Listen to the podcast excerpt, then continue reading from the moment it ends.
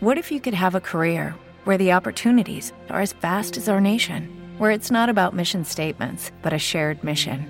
At U.S. Customs and Border Protection, we go beyond to protect more than borders from ship to shore, air to ground, cities to local communities. CBP agents and officers are keeping people safe. Join U.S. Customs and Border Protection and go beyond for something far greater than yourself. Learn more at cbp.gov/careers. Retomamos el quilombo, el debate, la tertulia, la controversia sobre temas de actualidad en la política latinoamericana y en el mundo. Hoy la elección es una cuestión compleja. La relación entre las fake news, las noticias falsas, y la libertad de prensa. Cómo se come lo uno con lo otro, cosa que no es en absoluto sencillo. Para ello, hoy hemos invitado a una persona que ya hemos tenido más veces, que nos ayuda a pensar en voz alta. Es Esteban de Gori, doctor por la eh, Facultad de Ciencias Sociales de la Universidad de Buenos Aires, miembro del Ejecutivo de CELAG y que le invitamos a participar en este quilombo con nosotros. Bienvenido Esteban, gracias por estar en la pizarra. Bueno, muchas gracias por la invitación. Gracias Esteban y desde ya le paso la, la pelota a Abraham Verduga que es el que hoy nos va a dar un pistoletazo de salida, el detonante de esta discusión de las fake news y la libertad de prensa. Todo tuyo, Abraham. Gracias, compa. Bueno, sí, la verdad es que eh, quizá la, novedad dentro de este debate que ya tiene larga data, ¿no?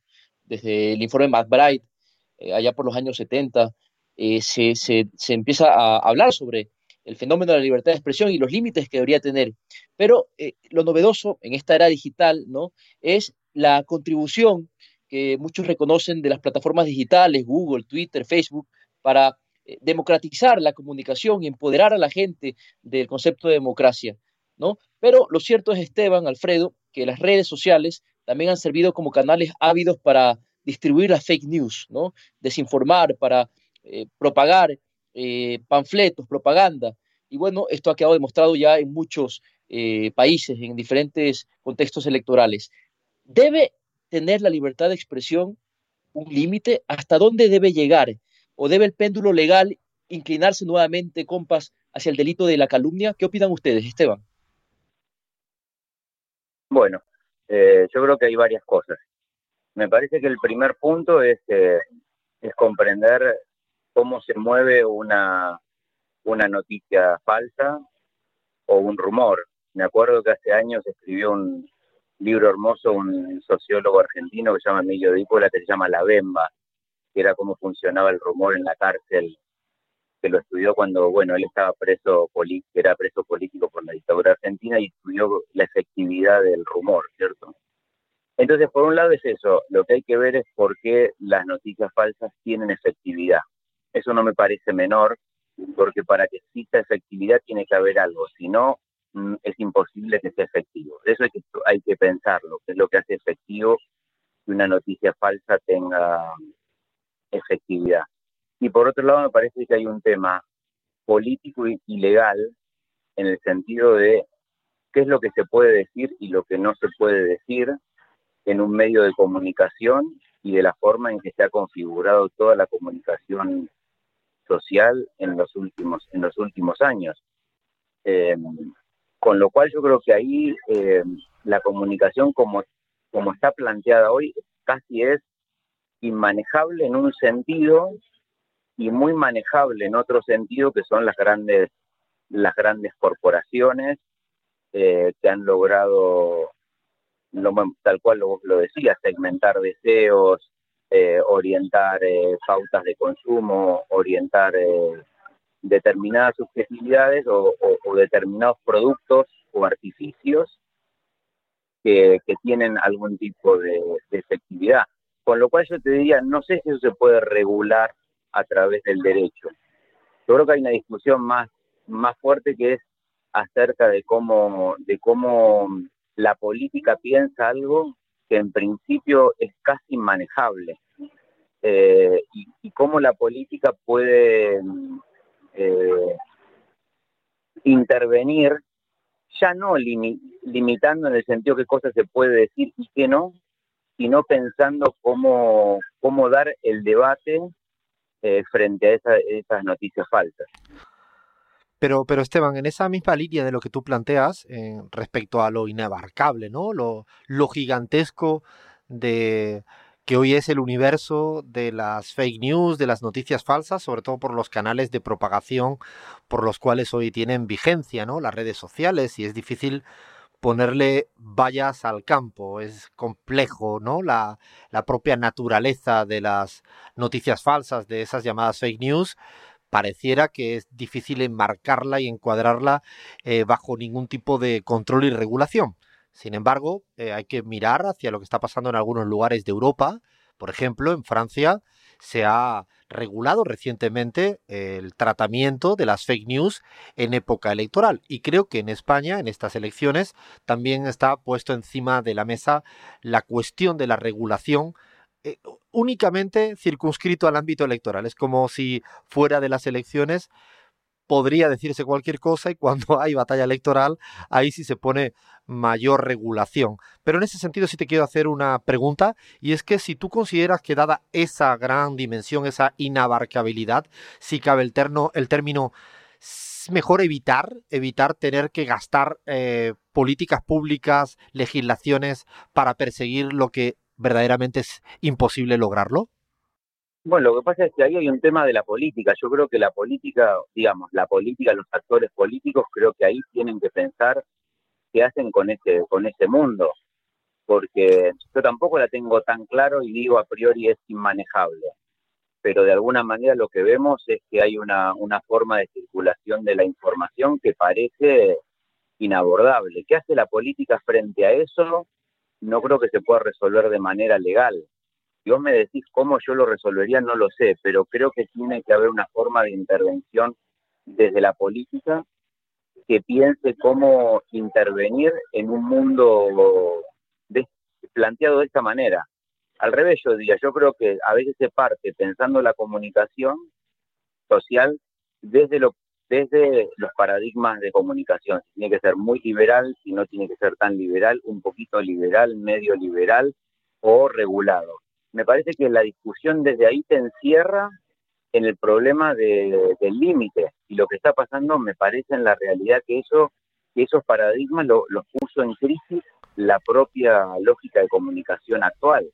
Entonces, Pero fíjate, perdona, perdona, Esteban. Que, Perdona un momento porque planteas algo fundamental, que es eh, poner en el centro de este debate la política, ¿no? La política para justamente afrontar esa controversia entre fake news y libertad de prensa.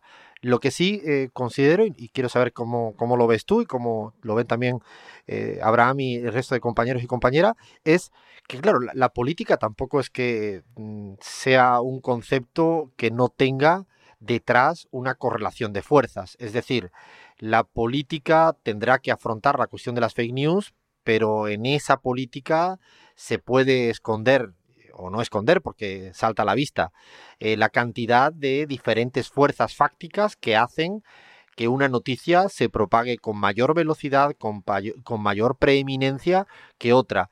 Eh, no podemos obviar la existencia de grandes poderes de comunicación, grandes poderes económicos que reubican una fake news delante de cualquiera y en cambio yo aquí en nuestra radio, que le mira que le ponemos empeño y toda ganas, si quisiéramos, cosa que no nos apetece, lanzar una fake news contra Mauricio Macri, cosa que no nos apetece, si yo quisiera decir algo de eso, en cambio creo que tenemos menor capacidad que si lo hace Clarín o lo hace La Nación, al menos por ahora. Por lo tanto, si uno analiza eh, en esta cuestión que tú planteas de, la política como elemento ordenador para afrontar la cuestión que estamos tratando, claro, la política no es ecuánime, no es etéreo, y ahí es donde yo quisiera saber cómo ves eh, exactamente cómo desgranas la relación de la política con esa ah, casuística que estamos planteando hoy en la pizarra. No, yo coincido, ahí estoy, eh, coincido. Digo, cuando digo la política, digo construir las relaciones de fuerza discursivas, ya ni política, las relaciones de fuerza discursivas para dar el debate. Y mira, ayer hubo una, resolución judicial de un juez donde efectivamente si cualquier persona desde su red injuria a alguien, obviamente es la misma injuria que tiene el mismo valor de alguien que lo escribe, que lo dice en un micrófono. Con lo cual, digo, hay requisitos eh, legales para dirimir o limitar una fake news. Eh, ahora, es verdad también que después juegan las capacidades políticas y del poder político y el poder económico. Ahora, la política se hace frente a eso. Y ahí me parece que tiene que construir relaciones de fuerza discursiva, porque yo creo que a veces los actores políticos, eh, una fake news siempre te pone a la defensiva, no te pone en el lugar eh, de decir, bueno, ya más o menos sé cómo encarar esto y, y, acciono, sino realmente la fake news te pone en el lugar de la defensa. Por eso digo, me parece que los actores políticos tienen que crear eh, relaciones de fuerza discursivas. Inclusive tienen que crear relaciones de fuerza discursivas con algunos, algunos medios de comunicación que la política elija, digamos. Entonces, hay un estudio, eh, hay un estudio, Esteban, que, que, me parece más que interesante, un estudio que realiza el MIT hace, hace un año, y se determinó científicamente que las fake news tienen un 70% más de probabilidades de ser replicadas que cualquier noticia eh, eh, real, eh, contrastada, con verosimilitud. Solo el 1% de las noticias falsas más virales se difunde rutinariamente entre mil y cien mil personas. Esto es un fenómeno y, por supuesto, lo grave es que la política ha detectado que hay efectividad en la difusión de fake news para posicionar sus propios intereses. Entonces, a mí me resulta un poco difícil pensar que desde la política se puede hacer una suerte de correlación, una suerte de autorregulación de la preeminencia de este tipo de información falsa. Yo creo que la clave quizá está en mirar las leyes y sobre todo observar el tema de la responsabilidad ulterior. Me parece que es clave que se pueda eh, contemplar alguna sanción eh, para el impacto que van teniendo las fake news en el tejido democrático, porque finalmente de lo que estamos hablando es de un, fenómeno que está incidiendo en el tejido democrático y esto es eh, bastante grave, compas. Yo sé que no es fácil hablar de este tema. A ratos pienso en ese Ministerio de la Verdad de Orwell, ¿no? un, un escenario extremadamente peligroso, pero si observamos lo que está pasando, la incidencia que tienen las fake news en este contexto es realmente grave. Estamos viendo una democracia mediatizada donde pululan las fake news y la gente toma decisiones en base a lo que está observando, que no se contrasta con, facilidad. Ahora, yo igual insisto con algo que me parece importante. Para que una fake news tenga efectividad es porque algo está pasando. ¿Qué quiero decir con esto? Que vos, si vos te digas que la mayoría de las fake news, ¿sobre qué temas rondan las fake news? Pensemos. Corrupción, ¿está bien? Sí. Eh, sí. Cuestiones cuestiones morales, cuestiones de sexualidad, si uno podría ser el contenido mayoritario de las fake news. La pregunta es, ¿por qué nuestras democracias, y cuando digo nuestras democracias no solamente hablo de América Latina, sino hablo de Europa también, ¿por qué esos temas generan efectividad en la sociedad? Eso me parece que es un tema que no, eh, que merece ser eh, pensado o sea, yo me lo pregunto, ¿por qué el tema de la corrupción? ¿Por qué el tema moral? ¿Por qué el tema de cuestiones sexuales? ¿Por qué? Mm, y no estamos hablando de violencia sexual, estamos hablando de cuestiones de la vida privada. Pero, pero Esteban, eh, esa, esa pregunta que, esa pregunta que haces, que yo creo que es una de las claves de este debate, es eh, cuán efectivas son las fake news, ¿no? O por qué son efectivas las fake news, que claro, es el, el meollo de, la cuestión. Y, ahí, bueno, a mí me gustaría agregar que, que son efectivas eh, en parte también porque los medios de comunicación, los grandes medios de comunicación, no solo, sino también los sistemas educativos y casi una gran superestructura nos van, entre comillas, educando a que seamos grandes comedores de estas fake news. Es como que nos ah, ayudan a, a que nos apetezca eh, digerir, comer, engullir una noticia que es falsa, primero por lo impactante que es, porque además es cortita y al pie, va directo, no te cuesta nada, es como una picadita en medio de la mesa en la cual Claro, no es lo mismo ponerse a leer un texto sobre, no sé, 300 páginas de un caso de corrupción, a que en cambio te lancen una cosita que la digieres rápido, no, la haces la digestión y además te sientes sobreinformado. Sobreinformado en un momento en el cual estamos en, el, en la época de lo efímero, ¿no, Esteban? Sí, yo en eso, además te agrego algo. Si vos ves las noticias de la inseguridad, y vivís una vida absolutamente individual y entre comillas solitaria, es posiblemente que tengas más miedo que si vivís en un barrio con una colectividad cohesionada. Este es el tema. O sea, digo, no me parece menor el, contexto de, resignificación de la, de la noticia en relación a vos cómo estás parado socialmente. Eh, entonces, todo eso que vos decís también le agregaría esto, que me parece que hay algo de la, de la crisis del lazo social, del lazo político, que, que no termina de cerrar cierta incertidumbre social que hace que muchas veces esas fake news tengan, a ver, mejor dicho, que integren el rumor social. Bueno, pasó esto, pasó lo otro, mira todo lo que se robó, mira lo que hizo. Eh, y pasamos de sociedades absolutamente liberales en algunos temas a gente que juzga por la sexualidad de una persona como si eso fuese clave en una elección política o una decisión económica. Entonces, yo en eso estoy, estoy de acuerdo. O sea, de acuerdo más. Sí, sí, dime, dime, dime, dime, para cerrar. se procesa la noticia. Claro, la, velocidad de procesar, pero bueno, no nos vamos a, enrollar más porque vamos a ir cerrando el, debate. Bueno, cerrar es un decir, porque lo que ahora vamos a, ponerles es una suerte de paréntesis para continuarlo en otro momento. Es difícil colocar un punto ni siquiera seguido en esta, en esta discusión, en esta, en esta controversia. Me quedo un poco en modo de síntesis con una suerte de corolario, ¿no? Después de, de haberte escuchado, Esteban, y es que no es aconsejable condenar ¿no? únicamente a las fake news y decir que qué malas son y que a ver si podemos ponerle leyes para intentar regularlas, sino también lo que nos propones, y te lo agradecemos aquí en la pizarra por hacernos pensar, es que hay que ver también por qué son efectivas y por qué al final se nos quedan en nuestros imaginarios, en nuestras cabezas y al final discurren en el día a día de la, de la ciudadanía. Así que muchísimas gracias Esteban por estar con nosotros en este quilombo, en la pizarra, y seguramente te estaremos llamando una próxima vez